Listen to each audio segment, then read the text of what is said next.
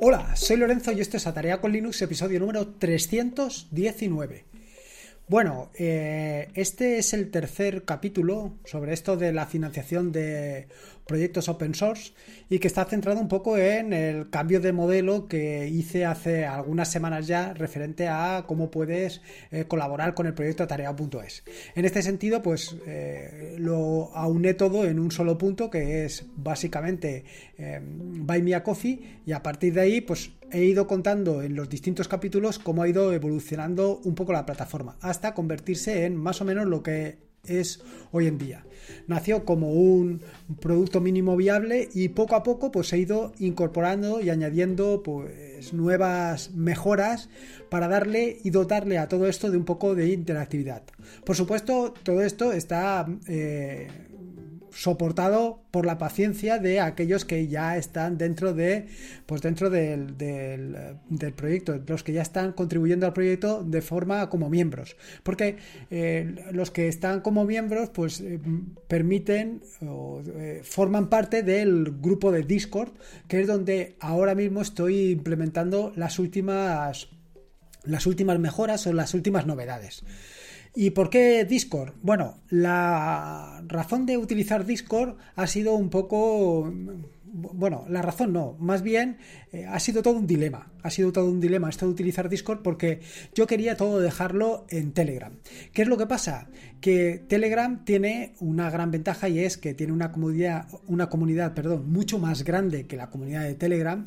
Eh, la gente que es un poco más, llamémosla geek, conocen todos absolutamente Telegram y sin embargo, pues el conocimiento de Discord mm, está un poco más alejado. Sin embargo, gracias a el trabajo excelente que hace WinTablet, que hace en su momento que cambiaron de Slack a Discord, pues empecé a conocer la plataforma y a partir de ahí me he unido a distintos grupos, eh, por ejemplo el grupo de Python, que vaya, utilizan los canales de Discord de una manera muy parecida a lo que puede ser los canales de Slack en su momento. Pero te da más posibilidades. La verdad es que me está gustando muchísimo Discord, eh, lo estoy disfrutando muchísimo por todas las posibilidades que ofrecen y que además voy descubriendo. Pero no solamente es esto, sino que además me ha permitido, eh, aparte de profundizar en el conocimiento de Discord, em, ir integrando pequeñas herramientas que ahora te contaré. Eh, si no conoces Discord, decirte que Discord es un, vaya, un tipo chat como Slack y en el que está todo organizado por canales. Tú entrarías a un servidor, que en este caso sería que le he puesto de territorio Linux, por aquello de mantener un poco la coherencia, em, con su correspondiente logo, igual que el logo que aparece en los vídeos de YouTube. Y en este Discord la idea es que tenerlo todo organizado por temáticas. Cada temática correspondiente a un canal. Por ejemplo, el canal de Bash, el canal de Docker, el canal de BIM. Al fin y al cabo, pues a lo largo del podcast, a lo largo de todo este tiempo, te has dado cuenta que aquí tocamos muchos palos. Se tocan palos referentes al terminal, referentes a programación, referentes a Bash, referentes a sistemas. En fin, vamos eh, viendo distintas cosas que a lo mejor a ti no todas te tienen por qué interesar. A lo mejor tú solamente estás interesado en BIM porque eres un apasionado de BIM y te gusta tenerlo todo eh, minimalista al máximo. O por el contrario, eres un apasionado de Docker y lo que quieres es conocer y profundizar en todo lo que se refiere a Docker. Y sin embargo, BIM no te interesa. Bueno, pues Discord lo que precisamente te ofrece es eso. Te ofrece la posibilidad de que eh, tú entres en aquellos canales que tú prefieras y que estés informado en aquellos canales de los que quieras. Por eso eh, cambié de Telegram a Discord para el tema de la comunidad, para el tema de las personas, de los miembros que patrocinan. Em, que patrocinan de forma activa, vaya, lo que son los miembros recurrentes del proyecto atareado.es. Así que esta, esta era la opción. ¿Qué es lo que sucede? Bueno, pues que no se trata única y exclusivamente de entrar en un nuevo canal a escuchar a gente hablar o decir opiniones. Se trata de, pues, de dar cosas distintas, de buscar nuevas alternativas, de buscar cosas interesantes, de ir aportando y ir haciendo que eh, interactúes. Básicamente es eh, interactuar. Una de las cuestiones que me he dado cuenta a lo largo del tiempo de lo que está sucediendo tanto en Telegram como en eh, WhatsApp, como en otras plataformas de mensajería o de chats, es que pues hay un reducido grupo de personas que interactúan y luego hay un gran número de personas que no interactúan nunca, que son completamente pasivas, que siempre están, bueno, pues están ahí detrás, están leyendo los mensajes que se producen, pero raramente participan. Y no participan porque a lo mejor pues, no les apetece escribir, no les apetece eh, que alguien les diga algún exabrupto, porque esto es así, o por cualquier tipo de razón.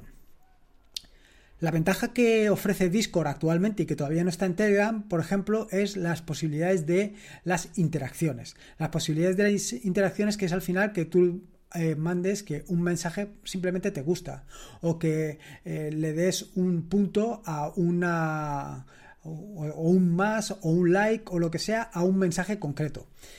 Y es precisamente en esto en lo que me he basado para el tema de los, eh, de los retos que he incorporado a esto del Discord.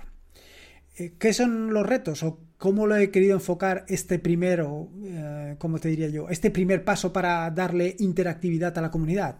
Bueno, pues al final lo que he creado son una serie de preguntas, una serie de preguntas del tipo eh, cómo puedes listar cuántas líneas tiene un determinado archivo. Eso sería un reto. En este reto lo que te digo es, eh, puedes utilizar, por ejemplo, em, o sea, perdón, puedes eh, elegir entre las tres opciones que te ofrezco. Te ofrezco, pues, por ejemplo, utilizando eh, cat, asterisco, lo que sea, barra wc menos l. Y con eso, pues tendrías las líneas que tienes en el archivo. Pero igual que esa, te doy otras dos opciones más. Y te digo, selecciona de estas tres opciones la que más te interesa. Claro, evidentemente, en un grupo donde hay mucha gente, y donde hay muchas personas que están interactuando y donde pues eh, no te apetece escribir, esto es más complejo. Pero en un canal única y exclusivamente donde se van a hacer este tipo de de propuestas, de retos, tú simplemente tienes que elegir la pregunta o la respuesta que más te gusta, o las respuestas, porque esto es una de las cosas que he incorporado, que puede ser una o varias respuestas las acertadas. Bueno, pues esto es realmente muy interesante porque no tienes que hablar, no tienes que escribir, no tienes que decir absolutamente nada. Simplemente tienes que eh, mostrar una interacción con eh, la pregunta que hago. Luego a los dos días o a los tres días sale la respuesta y bueno, pues ya, sabes. Pero no hay ese enfrentamiento directo, no hay esa, eh, ese miedo a equivocarnos, porque al final tú has puesto ahí y en un momento determinado siempre dices, bueno, pues me he equivocado o lo que sea, da lo mismo. Pero no estás ahí expuesto a que hagas una pregunta y que algún troll pues de repente te diga una barbaridad que aunque siempre intento laminarlo en el tema de los grupos de Telegram, pues lo cierto es que es muy complicado, es muy complejo. Es muy complejo y hay gente que es bastante, eh, bueno, ¿qué te diría yo? Bueno, en fin, que un poco este era el planteamiento que había hecho, ¿no? Como primer paso. Eh, bueno, como primer paso, como último paso de todos estos que te he ido contando. Todos los anteriores ya están puestos en marcha, más o menos. Hay algunos que todavía hay que dar, hay que darles alguna pulidita y otros que van avanzando. La ventaja de Discord, como te comentaba, pues que te permite organizarlo todo en canales. Algunos canales que simplemente son canales donde tú puedes participar y preguntar cosas, por ejemplo, de Bass o de BIM o de Barrabás, como dije el otro día, o de cualquier otra cosa pero eh, y otros donde pues simplemente eh, vas a ver eh, noticias pues todo lo que voy publicando tanto en YouTube como en el podcast como en atareado.es todo eso va a ir a un canal específico de publicaciones donde tú puedes estar ahí atento a lo que va sucediendo o simplemente ignorarlo. Esto ya depende de ti. Y por último pues está el canal de retos donde pues puntualmente una vez cada dos o tres días va a ser más bien cada tres o cuatro días, voy a ir publicando una pregunta y luego a los dos o tres días publicaré la respuesta y así sucesivamente. Bueno, esto sería un poco eh, lo que quería contarte de la parte, digamos, el objetivo, ¿no? Digamos, el objetivo de lo que yo andaba buscando, darle interactividad y donde, bueno, pues donde haya más participación, donde todo el mundo pueda participar sin sentirse afrentado, eh, con tonterías de la gente, básicamente. Y ahora viene la parte técnica, la parte que seguro que te va a gustar, ¿no? ¿Y cómo está montado todo esto? Bueno, pues, eh, como viste ya en el capítulo anterior, eh, que te conté sobre cómo había montado el capítulo anterior de toda la parte de donaciones, en este capítulo es más o menos lo mismo. Al final, ¿qué es lo que he hecho? Bueno, pues como ya sabes, amo profundamente el, eh, el, tutorial, amo profundamente Docker y como consecuencia de ello ya has visto que he empezado a publicar todo el tutorial de Docker he publicado el capítulo de introducción y supongo que esta semana o cuando escuches este podcast, no, esta semana publicaré el primer capítulo en el que hablo de cómo gestionar las imágenes. Perfecto. Bueno, pues aquí esto está montado también en Docker. ¿Y cómo lo he montado? Pues lo he montado simplemente es una aplicación implementada en Python utilizando como eh, modelo Flask para hacer eh, las distintas publicaciones bueno, para hacer las distintas publicaciones, no. Más bien para llamar desde Crony a esta herramienta. Podía haberlo hecho de otra manera, pero como ya tenía Crony hecho eh, de la vez anterior, pues ha sido relativamente sencillo.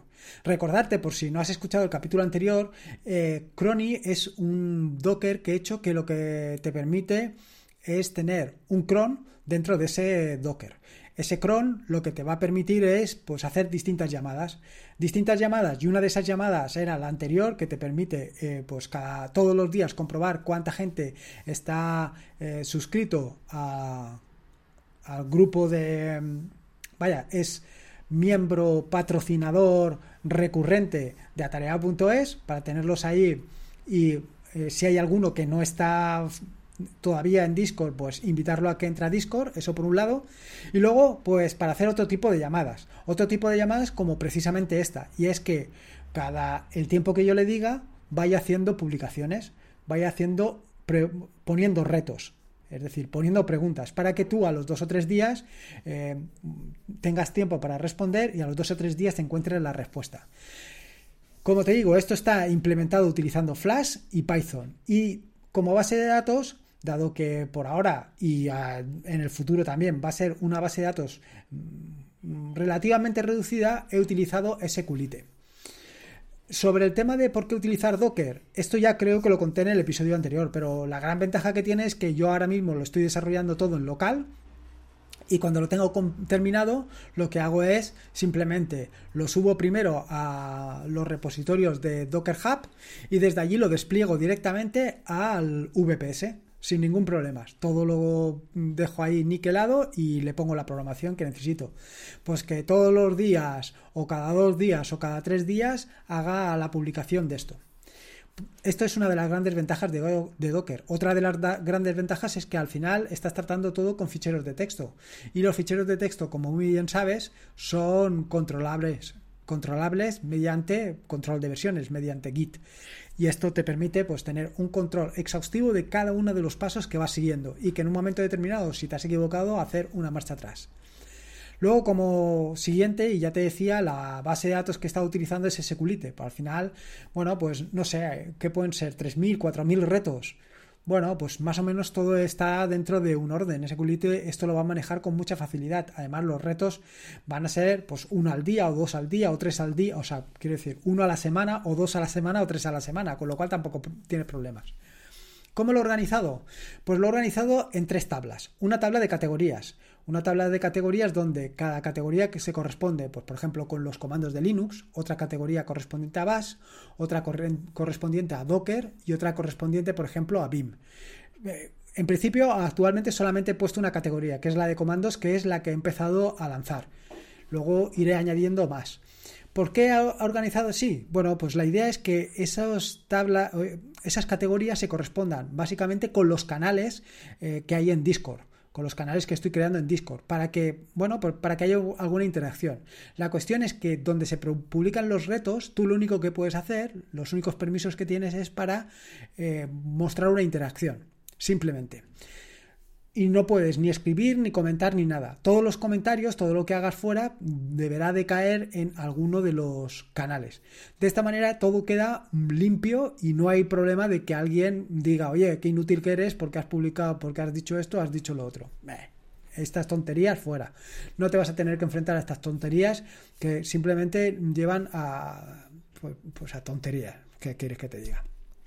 Bueno, como te decía, no solamente es esto, sino que eh, cada uno de las categorías lleva asociado un webhook. Porque una de las cosas que me ha gustado de Discord es que para publicar es tan sencillo como eh, mandar un post a un webhook, donde cada webhook está asociado con un canal. Bueno, o un webhook puede estar, asociado, o un mismo canal, mejor dicho, puedes tener varios webhooks. Pero bueno, para que te hagas una idea, con, esto eh, funciona perfectamente brutal. La verdad es que es súper sencillo, no me ha costado nada conseguir esto y esto es exactamente lo mismo que he hecho para el tema de las publicaciones. Como te contaba anteriormente, una de las cuestiones que estaba haciendo es que cada vez que publique algo en cualquiera de los canales donde estoy publicando ahora recientemente, pues aparecerá publicado utilizando uno de estos webhooks en el canal de publicaciones.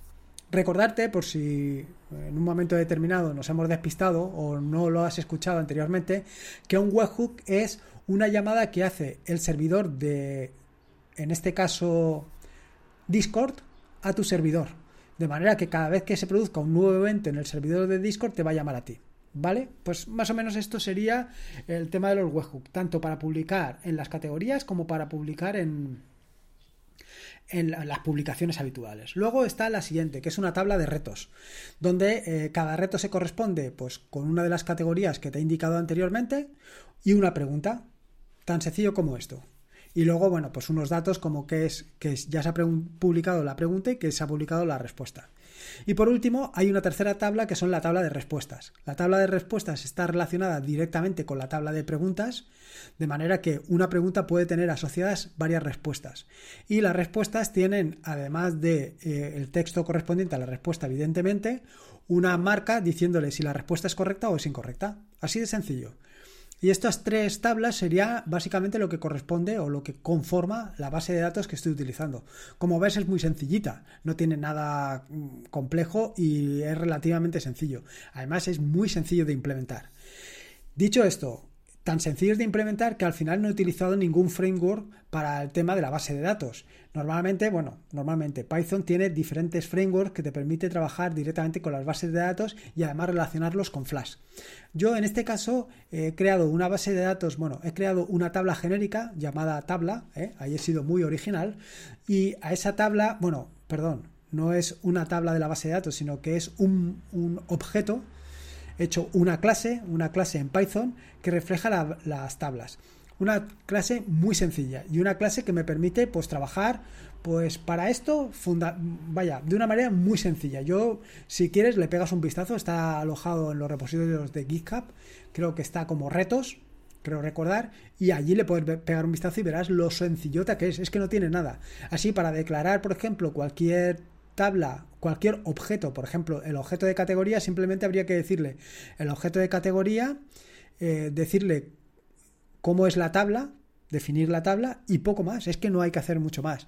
Por supuesto que podría haber utilizado algún framework especializado con Flash y con bases de datos para hacerlo.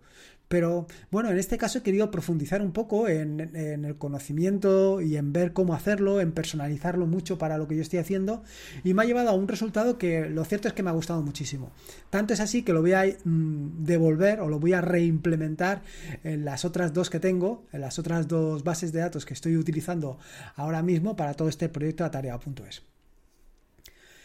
Eh, ¿Qué más cosas te quería contar de esto? Bueno, pues ya te he contado bastante, porque al final eh, lo que se resume todo es un Docker Compose. Un Docker Compose donde vas a tener, por un lado, Crony, que es el que se va a encargar de hacer las llamadas puntuales, y por otro lado, el mm, Docker de retos. Simplemente este, este Docker Compose. Y luego, pues bueno, los parámetros típicos correspondientes al uso de, del proxy que, que empleo habitualmente, que en este caso, como bien sabes, es Traffic, y que me permite pues tener todo esto organizado de una manera sencilla.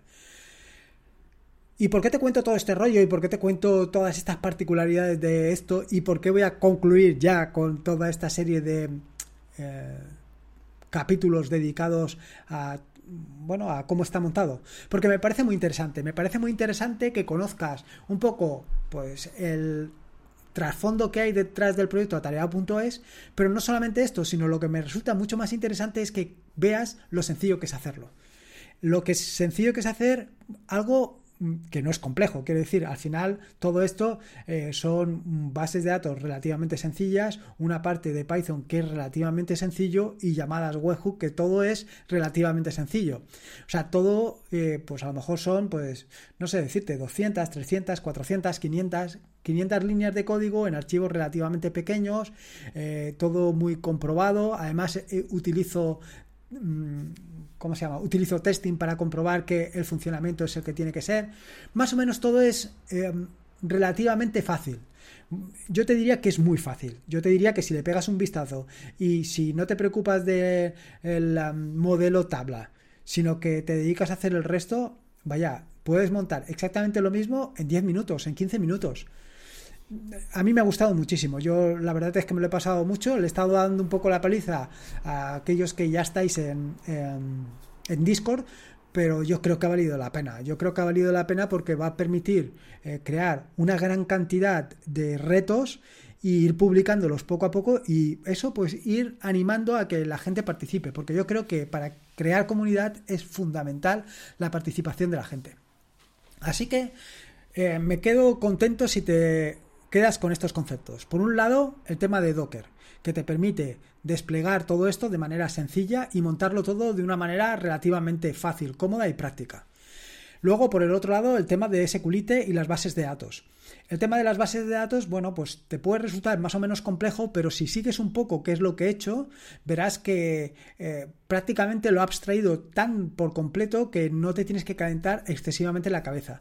Lo único que sí que es un poco más complejo quizá es la parte de cargar todos los datos. Pero para esto también he creado un par de scripts que también subiré al repositorio de GitHub para que veas y que también lo puedas utilizar. Esto por la parte de Python. Y luego por la parte de Flash, al final son llamadas muy concretas. En concreto, en este caso solamente utilizo una.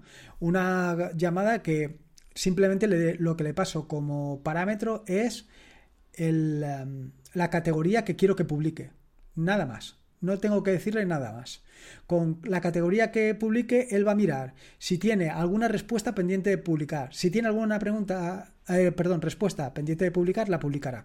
Que, tiene, que no tiene ninguna respuesta, mirará si tiene alguna pregunta pendiente de publicar. Si tiene alguna, la publicará. Que no tiene ninguna, pues no hará nada. Y ahí se acabará el trabajo. Pero esto es única y exclusivamente una llamada. Con lo cual, toda la parte de Flash se queda resumida prácticamente a nada y que prácticamente lo podía haber hecho de cualquier otra manera. Pero bueno, al final se trata de darle vueltas y ver cómo hacer las cosas y no sé, me parece muy interesante. Lo que me está costando casi más es encontrar todos los retos y ir poniendo tanto las preguntas como las respuestas. Pero bueno, de paso que hago los retos porque claro, los tengo que hacer, resolverlos e ir incorporándolas. Pues voy a voy pasándomelo bien, voy añadiendo un ratillo y vaya, al final se trata de pasarlo bien. En fin, espero que te haya gustado este nuevo episodio del podcast y sobre todo que eh, veas que las cuestiones estas son relativamente sencillas, que puedes montarte un proyectillo como este o un bot para hacer lo que tú quieras de una manera muy pero que muy sencilla. Yo la verdad es que estoy alucinado. Y poco más que contarte, espero que te haya gustado este nuevo episodio del podcast y si puedes te agradecer una valoración ya sea en iVoox o en Apple Podcast para dar a conocer el podcast y que llegue a más gente, más gente pueda disfrutar de él y pueda hacer cosas tan sencillas y estupendas como las que te acabo de contar. Te he dejado un enlace en las notas del podcast para que te resulte más sencillo esto de la valoración, porque para mí es algo prácticamente incomprensible lo complicado que puede resultar llegar a ser hacer una valoración. De cualquier manera, si quieres eh, comentarme cualquier cosa, hablarme de lo que tú consideres o hacer algún comentario relativo a todo esto que te acabo de contar, lo puedes hacer eh, y para ello te he dejado un, sitio en el, capítulo del podcast que puedes encontrar en atareado.es barra podcast barra 319. Recordarte que este es un podcast de la fantástica, maravillosa y espectacular red de podcast de sospechosos habituales, donde puedes encontrar fantásticos y maravillosos podcasts. Puedes suscribirte a la red de podcast, a la fantástica red de podcast de sospechosos habituales en fitpress.me barra sospechosos habituales. Y por último, y como te digo siempre, recordarte que la vida son dos días y uno ya ha pasado. Así que disfruta como si no hubiera mañana y si puede ser con Linux, Python, Docker, SQLite y lo que tú quieras, mejor que mejor. Un saludo y nos escuchamos el próximo jueves.